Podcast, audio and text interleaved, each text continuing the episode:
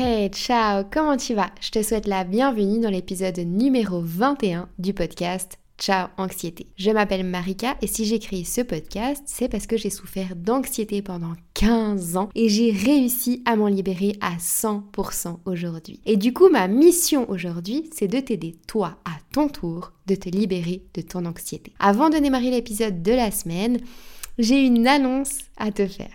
La semaine passée, c'était le lancement de la newsletter. Donc ok, déjà ça. Et cette semaine, j'ai eu une nouvelle annonce. On est d'accord, ça s'arrête jamais c'est cool. Je suis hyper motivée maintenant. En plus, je suis lancée et je reçois tellement de merveilleux messages qui me disent que je vous aide, que plus vous me suivez, moins vous avez d'anxiété. Du coup, je ne peux pas m'arrêter en si bon chemin. Et surtout que j'ai encore plein de nouvelles surprises, de nouveaux projets qui arrivent cette année. Mais du coup, qu'est-ce que c'est que cette annonce cette semaine si c'est pas la newsletter? Eh ben, il s'agit de la sortie d'un journal anti-anxiété. Ça fait depuis six mois que je travaille dans l'ombre sur ce journal anti-anxiété. Et enfin il voit le jour et je te jure c'est le meilleur des accomplissements qui puissent exister. Et surtout je sais à quel point il va tellement te plaire et à quel point il va tellement t'aider du coup, j'ai tellement hâte de pouvoir le montrer et de pouvoir euh, bah aussi l'utiliser moi-même et vous voir, te voir l'utiliser, etc. Bref, il sera officiellement disponible à la vente à partir de dimanche prochain, donc dans pile une semaine. Et en attendant, bah, je pouvais pas m'empêcher de t'en parler parce que vraiment, je suis trop heureuse, je suis trop fière. C'est super important pour moi, donc euh, voilà, je me devais de te le partager. Bon, assez parlé, commençons l'épisode un peu plus sérieusement. Dans l'épisode de cette semaine, on va parler de l'hypochondrie, un sujet qui m'a été énormément demandé et qui, comme toujours, me parle beaucoup puisque j'en ai souffert. Est-ce que tu as l'habitude de passer des heures et des heures sur Google à épier les sites de santé et même carrément des fois à déchiffrer euh, des documents qui sont destinés aux médecins, euh, tu sais, des recherches de laboratoire, des documents hyper compliqués à comprendre? D'ailleurs, on comprend rien du tout. Et genre, tu passes des heures et des heures à lire ces trucs pour vérifier si tu souffres pas d'une maladie euh, spéciale ou d'une maladie rare ou pour essayer de comprendre tes symptômes. Est-ce que toi aussi, T'es inquiète, t'es inquiet au moindre symptôme physique que t'as, ou même psychique en fait. Par exemple, t'as mal à la tête, t'as mal au ventre, t'as la gorge un peu irritée, et quelqu'un de lambda, bah ça lui ferait rien du tout, et toi, tu commences à t'imaginer que t'as quelque chose de super grave, tu commences à imaginer les pires scénarios dans ta tête, genre tu vas finir en chimio, tu vas mourir dans six mois, enfin vraiment les trucs juste horribles qui traverse la tête. Encore une autre question. Est-ce qu'il t'arrive aussi de pas croire ton médecin même s'il te pose un diagnostic? Et toi dans ta tête, t'es persuadé qu'il se trompe ou qu'il a loupé un élément? Bref, en gros, t'es persuadé d'avoir un truc et que personne te comprend. Encore une autre question. Est-ce que toi aussi, t'as à chaque fois une nouvelle peur sur ta santé? Genre par exemple, il y a deux mois en arrière, c'était les poumons. Aujourd'hui, c'est la gorge. Hier, c'était, euh, je sais pas moi, n'importe quoi, la tête, etc. Si tu as répondu oui à au moins une de ces questions, alors il y a de fortes chances que tu souffres du trouble anxieux lié à la maladie, qu'on appelle aussi l'hypochondrie. Selon une étude, entre 4 à 5% des gens serait hypochondriaque, à des niveaux différents, je préfère le préciser. Et les hommes, comme les femmes, sont touchés de la même manière par l'hypochondrie. Par contre, il faut vraiment prendre les choses avec des pincettes, parce que c'est normal de s'inquiéter de sa santé. En fait, quand tu es un minimum logique, tu sais pertinemment que ton corps, c'est ton moteur, et que si ton corps il est en panne, eh ben ta vie n'est plus la même. C'est logique, et ça, tout le monde en est conscient etc. Mais une personne qui souffre d'hypochondrie, elle va faire une fixation sur ses symptômes. Elle va interpréter de manière dramatique ses sensations. Elle va imaginer le pire. Et un élément très courant des hypochondriaques, c'est qu'ils ont l'impression que c'est toujours urgent. Que c'est à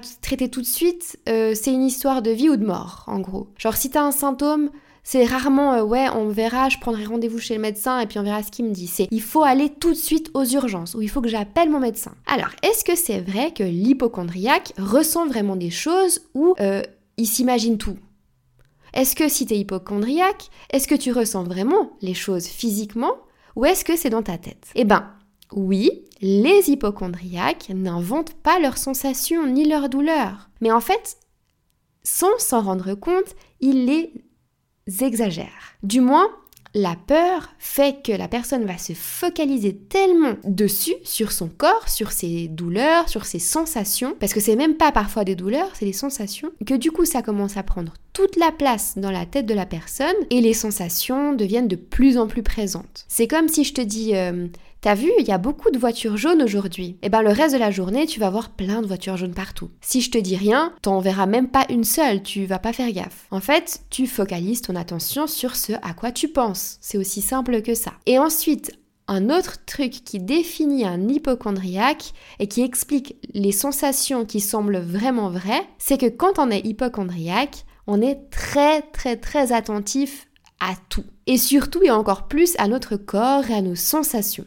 Une personne, entre guillemets, normale, elle va même pas se rendre compte qu'il y a un battement de cœur qui est irrégulier. Genre, tu sais, des fois, tu as des petits battements de cœur qui sont pas réguliers. Ça arrive, c'est rien de grave. Donc la personne lambda, elle va même pas capter ça, elle va même pas se rendre compte en fait, elle va même pas le ressentir.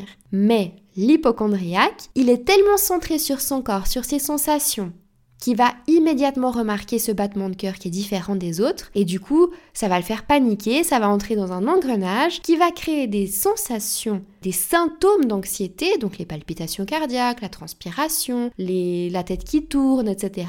Et c'est un engrenage qui se crée de fil en aiguille. C'est pareil par exemple si... Euh, tu sens une petite boule un peu différente ou si tu as une veine un peu différente des autres, quelqu'un de normal, de lambda entre guillemets, c'est juste pour faire la différence, hein. c'est pas forcément que les autres sont normaux, c'est juste pour faire la différence entre les deux que j'utilise ce terme. Mais en gros, la personne entre guillemets normale, elle va même pas faire gaffe en fait. Elle va vivre toute sa vie avec euh, une anomalie euh, légère, mais voilà. Tandis que l'hypochondriaque, il va y apporter énormément d'importance. L'hypochondrie, c'est une forme d'anxiété. Et l'anxiété, je te rappelle qu'elle se traduit par plein de types d'anxiété. Il y a le tag, il y a les crises d'angoisse, il y a les phobies, il y a les tocs, il y a les phobies sociales, etc. etc.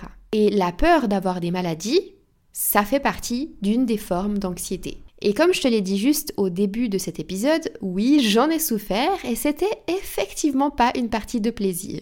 Je vais pas forcément te décrire les sensations ni les peurs que j'avais parce que je sais que ça peut trigger et c'est pas du tout mon but. Je veux pas euh, que tu commences à te créer des symptômes, des sensations, ou que tu commences à t'imaginer des choses sous prétexte que je t'en parle. Je sais que c'est pas une bonne chose à faire, donc je le fais pas. Mais euh, en gros, oui, j'ai fini plusieurs fois aux urgences, j'ai passé plein d'examens médicaux inutiles parce que je suppliais mes médecins de me les faire. J'ai fait un IRM du cerveau carrément, donc franchement, ça allait pire loin. J'ai jamais osé prendre d'anxiolytiques ni d'antidépresseurs parce que j'avais peur euh, des effets que ça allait me faire. J'ai souvent vomi volontairement des repas, après les repas, en étant persuadée que ce repas-là allait me rendre malade. Genre qu'il y avait un, un aliment qui était pas bon.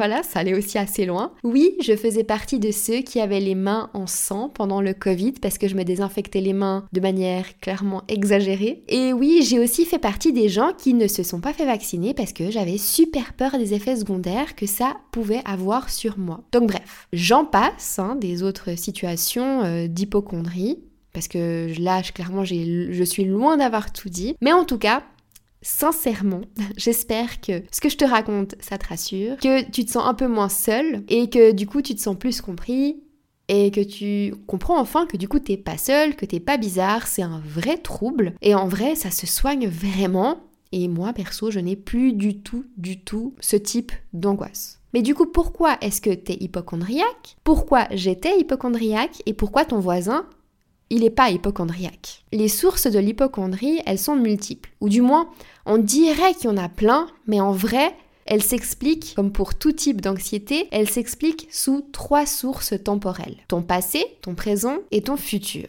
Commençons par le passé.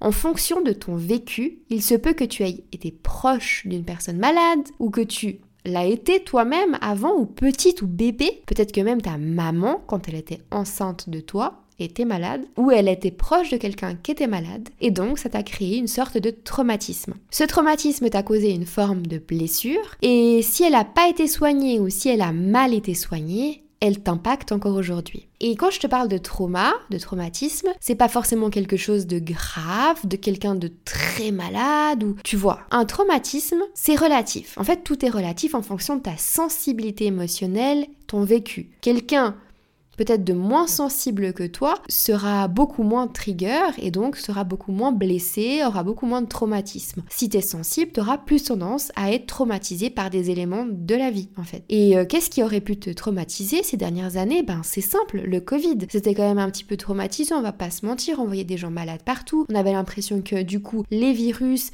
les bactéries, les gens étaient des dangers. Tu peux aussi avoir attrapé une grippe et d'avoir été tellement mal que ça t'a fait peur. Il n'y a pas de petits traumas.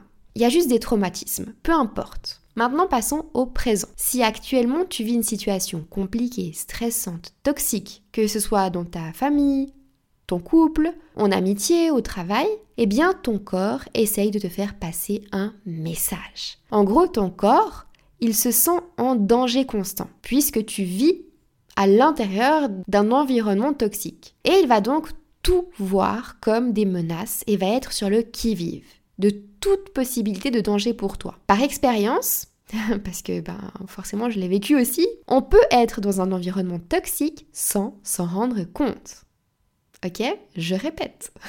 On peut être dans un environnement toxique sans s'en rendre réellement compte et être consciemment conscient qu'on est dans un environnement toxique. Et même, c'est plutôt l'opposé. Souvent, les situations, les environnements toxiques qui sont passés et qui sont terminés, on s'en rend compte. C'est plus facile de conscientiser quelque chose qui est passé. En tout cas, c'est pas toujours le cas, mais c'est plus facile. Quand on est en train de le vivre, en fait, il y a une sorte de, de protection de ton cerveau qui fait que tu es dans le déni. C'est pour te protéger. Et souvent, on est dans le déni. Le déni parce que le changement nous fait peur, parce qu'il risque aussi de nous mettre plus dans une insécurité, ou du moins on, pense que ça va nous mettre dans une insécurité de changer. Et euh, voilà. Et l'autre raison, c'est clairement que tu souffres tellement que ton corps, ton cerveau crée une sorte de brume autour de cette situation. Ensuite, parlons du futur. Si t'es pas sur la bonne voie, que tu vis une vie qui n'est pas alignée à ce que tu veux, que tu as l'impression d'être dans un train qui va pas dans la bonne direction, tu vois. L'anxiété et l'hypochondrie vont être en fait un moyen inconscient de te stopper, comme un moyen de t'empêcher d'avancer et te dire "Eh ma cocotte, tu continues sur un chemin qui n'est pas pour toi. Tu ne t'écoutes pas. Alors OK, si toi tu t'écoutes pas, moi je vais faire en sorte que tu m'écoutes." OK. Maintenant tu l'as compris, soigner l'hypochondrie ou toute forme d'anxiété en profondeur, c'est un travail d'introspection qui est profond et c'est des prises de conscience qui sont profondes. Et c'est vraiment un projet qui me tient tellement à cœur. Déjà d'aider les, gens, d'aider tout le monde qui souffre d'anxiété, mais encore plus de faire prendre conscience que c'est pas en faisant des petites choses qui vont être des solutions pansements que tu vas guérir 100% ton anxiété. C'est un travail profond. Et bref, ça me tient tellement à cœur parce que je sais tellement, à 1000% j'en suis persuadée, que c'est comme ça qu'on guérit de l'anxiété. Et après 15 ans, je te promets que je dis pas n'importe quoi, parce que je l'ai expérimenté, parce que j'ai expérimenté toutes les solutions et que j'ai vu ce qui fonctionnait vraiment, eh bien vraiment, ça me tient tellement à cœur de te proposer une solution que du coup, je suis en train de réaliser ça en arrière-plan. Bref, je le montre pas trop. Mais voilà, donc si jamais il y a quelque chose qui est en préparation derrière, je dis ça que ici au podcast pour le moment, ok? Donc t'es un peu insider si tu m'écoutes maintenant. Mais voilà, en attendant de te présenter cette technique, parce que forcément je veux le faire correctement, comme tout le reste que j'essaye de construire et de créer à travers Ciao Anxiété, et eh bien en attendant que ce soit finalisé, etc., je vais te partager des astuces très simples, très efficaces à mettre en place pour calmer ton hypochondrie et rendre ta vie plus douce. Et je précise que c'est des astuces qui sont réelles, c'est pas des astuces bateaux, genre un, bois de l'eau, deux, t'as compris. En gros, c'est vraiment des vraies astuces, j'ai envie de dire un peu originales, mais que j'ai testé et c'est vraiment ce qui a fonctionné sur moi et que je tenais du coup vraiment à te partager. Mais comme je t'ai dit, ça marche, mais voilà, il faut aller creuser. Si tu veux vraiment te libérer à 100%, il va falloir aller creuser. Commençons par l'astuce numéro 1, c'est que rien n'est urgent. Ça veut dire quoi? Ça veut dire qu'à chaque fois que tu ressens une peur liée à une maladie physique ou mentale, rappelle-toi que ce n'est pas urgent. Ce que tu vas faire, c'est que tu vas attendre 24 heures avant de t'inquiéter, avant d'aller chercher sur Google tes symptômes ou alors avant d'aller consulter ton médecin, ou avant d'aller te rendre aux urgences en état de panique. Cette solution, elle est incroyable. Elle fonctionne à merveille. En fait, tu verras par toi-même que 24 heures après, tu n'auras plus du tout la même peur de cette maladie-là. Et tu passeras certainement à autre chose. En fait, on a tout le temps l'impression que toutes les maladies, tous les problèmes de santé sont urgents. Parce que on va pas se mentir, qu'est-ce qu'on regarde? On regarde des films, on regarde des séries où en fait dans ces films et dans ces séries, les gens ils ont des maladies graves qui arrivent du jour au lendemain, c'est dramatique forcément. Et c'est souvent ce qu'on retient. Parce que bah, on a un biais de notre cerveau qui fait que on retient le négatif pour notre survie. Et donc en fait, quand on a quelque chose ou qu'on a l'impression d'avoir quelque chose, on croit que c'est urgent parce qu'on a ces souvenirs autour de nous. Parce qu'effectivement, il y a vraiment des situations qui sont urgentes, je dis pas le contraire, mais c'est vraiment les plus rares en fait. Généralement, t'as le temps de voir venir. Imagine un, un, un accouchement, t'as le temps de le voir venir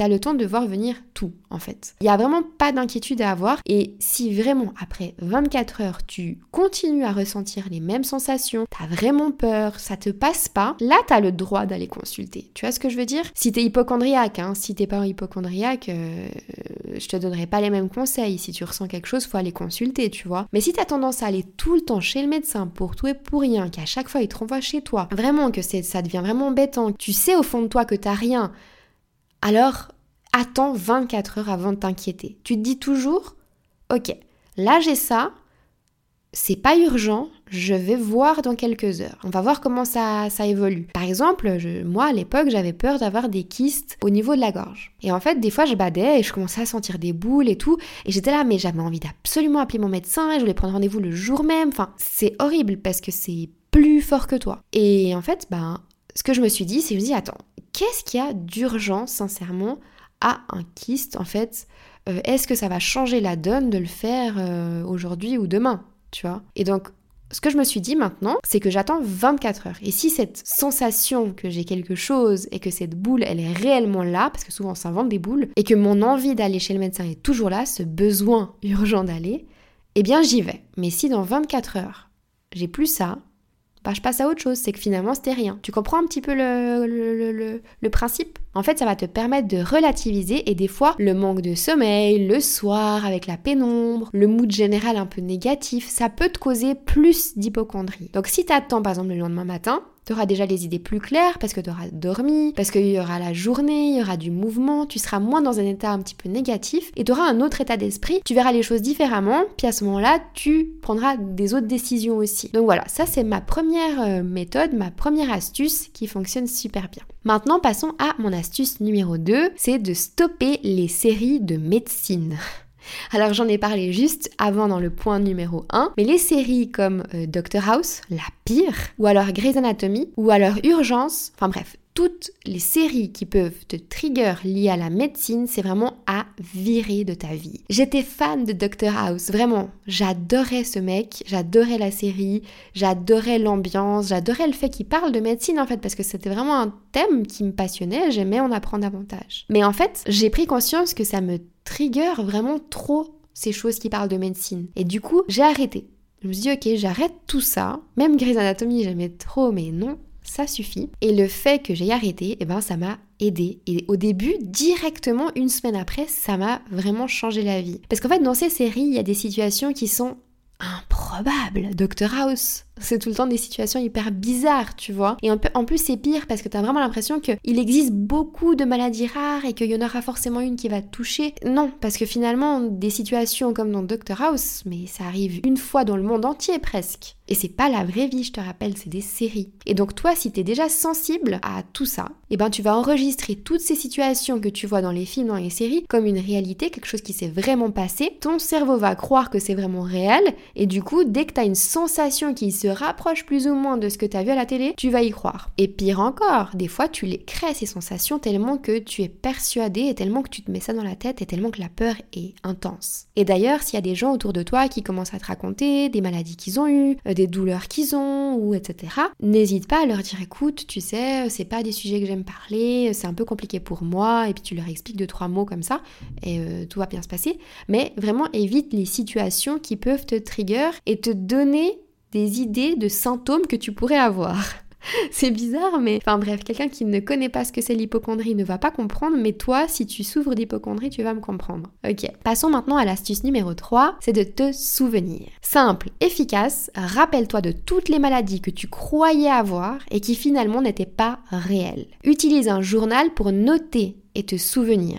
Donc chaque fois que tu ressens des symptômes et que tu crois que tu as une maladie, tu notes. Tu notes la date, tu notes la sensation, le symptôme, et tu notes si oui ou non c'était vrai. Et ensuite, quelques mois, quelques semaines, quelques jours après, tu relis et tu verras que ça va t'aider à relativiser. En fait, quand on est dans notre peur, dans l'émotion de peur et qu'on est dans une phase d'anxiété, c'est notre cerveau émotionnel qui est allumé. Et notre cerveau logique, il est éteint. Tu sais, des fois on dit, t'as le cerveau gauche, c'est l'émotionnel, le cerveau droite, c'est l'intelligent, c'est le rationnel. Je crois que c'est faux, il n'y a pas un côté et l'autre, mais il existe vraiment deux parties du cerveau, un pour l'émotionnel et un pour le logique. Et quand un est allumé, l'autre est éteint. Ils peuvent pas être allumés les deux en même temps, en gros. Ils peuvent pas être activés pour utiliser deux autres mots, mais j'essaye de métaphoriser le plus possible. Du coup, c'est pour ça que quand tu es dans un état anxieux, tu es dans une émotion, et quand tu es dans une émotion, eh ben, ton côté rationnel ne fonctionne plus. Et c'est pour ça que tu as vraiment de la peine à raisonner et que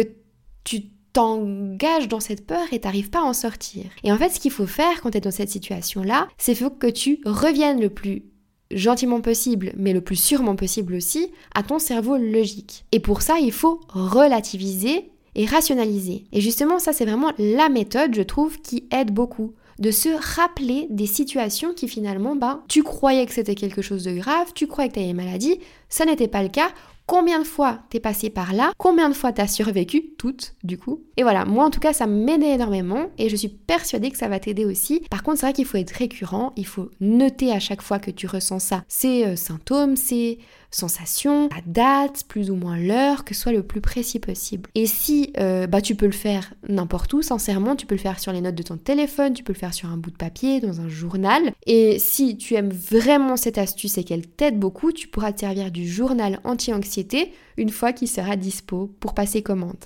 Maintenant, passons à l'astuce numéro 4, c'est comprendre l'hypochondrie. Un autre truc super simple, et c'est la dernière astuce d'ailleurs, c'est simplement de comprendre qu'est-ce que l'hypochondrie et comprendre que tu en souffres et l'assumer profondément. Oui, je suis hypochondriaque, il n'y a pas de honte, j'ai peur d'avoir des maladies parce que je tiens à ma vie et que j'ai envie de vivre en fait. Et cette peur prend le dessus.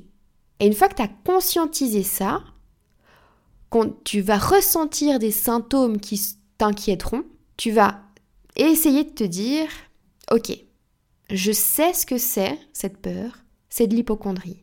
Et tu vas te dire, ok, c'est normal, c'est un signal de mon corps. Je dois écouter ce signal, essayer de comprendre en profondeur pourquoi je ressens tout ça, mais je souffre d'hypochondrie. Et juste écouter cet épisode, ça va énormément t'aider, je suis persuadée, parce que comprendre, c'est le début de la guérison. Pour toute forme d'anxiété, et d'ailleurs pour tout finalement comprendre le mécanisme de ta souffrance, de, entre guillemets, maladie, trouble plutôt, parce que l'anxiété n'est pas une maladie, c'est plutôt un trouble, eh bien c'est la première étape à la guérison. Donc voilà. Sinon, tu peux aussi écouter des témoignages de personnes qui racontent. Ça, c'est vraiment le truc qui aide tellement, parce que tu te dis, mais en fait, euh, oui, c'est réel, j'ai vraiment de l'hypochondrie. Donc je crois que je fais que j'ai une maladie grave pour pas te trigger et donner des mots je crois que j'ai une maladie grave, mais en fait, euh, je me rappelle de ce mec qui a raconté cette histoire qui était hypochondriaque. Finalement, c'est très similaire à ce que je vis maintenant. Donc, je suis hypochondriaque, je relativise, j'attends 24 heures et ensuite, je verrai si vraiment j'ai toujours envie d'aller consulter. Et si jamais, donc, euh, si tu veux écouter des témoignages de personnes qui racontent leur histoire en tant qu'hypochondriaque, ben il y a l'émission Ça commence aujourd'hui et il y a une émission sur l'hypochondrie que je n'ai pas regardée pour être honnête avec toi mais que je pense peut vraiment t'aider si ça t'intéresse. Je te partage le lien dans la description de l'épisode si tu as envie de en savoir plus et si vraiment tu as flemme d'aller dans la description, tu tapes juste hypochondriaque ça commence aujourd'hui sur YouTube et tu tomberas sur l'émission en entier. Voilà, on arrive à la fin de cet épisode. J'espère que tu as passé un bon moment. Si tu as aimé l'épisode, je t'invite à laisser une note 5 étoiles. Et je termine l'épisode par te rappeler que si jamais tu as envie de plus de conseils pour t'aider à te guérir de l'anxiété, tu peux t'inscrire à la newsletter anti-anxiété. Il s'agit d'un email que je t'envoie tous les lundis matin où je te partage plein d'astuces, plein de méthodes, plein d'inspirations plein d'outils. Et d'ailleurs, c'est là, sur la newsletter, que j'enverrai le premier lien de lancement du journal anti-anxiété. Voilà, je te laisse. Euh, le lien, si jamais pour t'inscrire à la newsletter, se trouvera évidemment dans la description de cet épisode. Je te dis à la semaine prochaine pour un nouvel épisode. Ciao.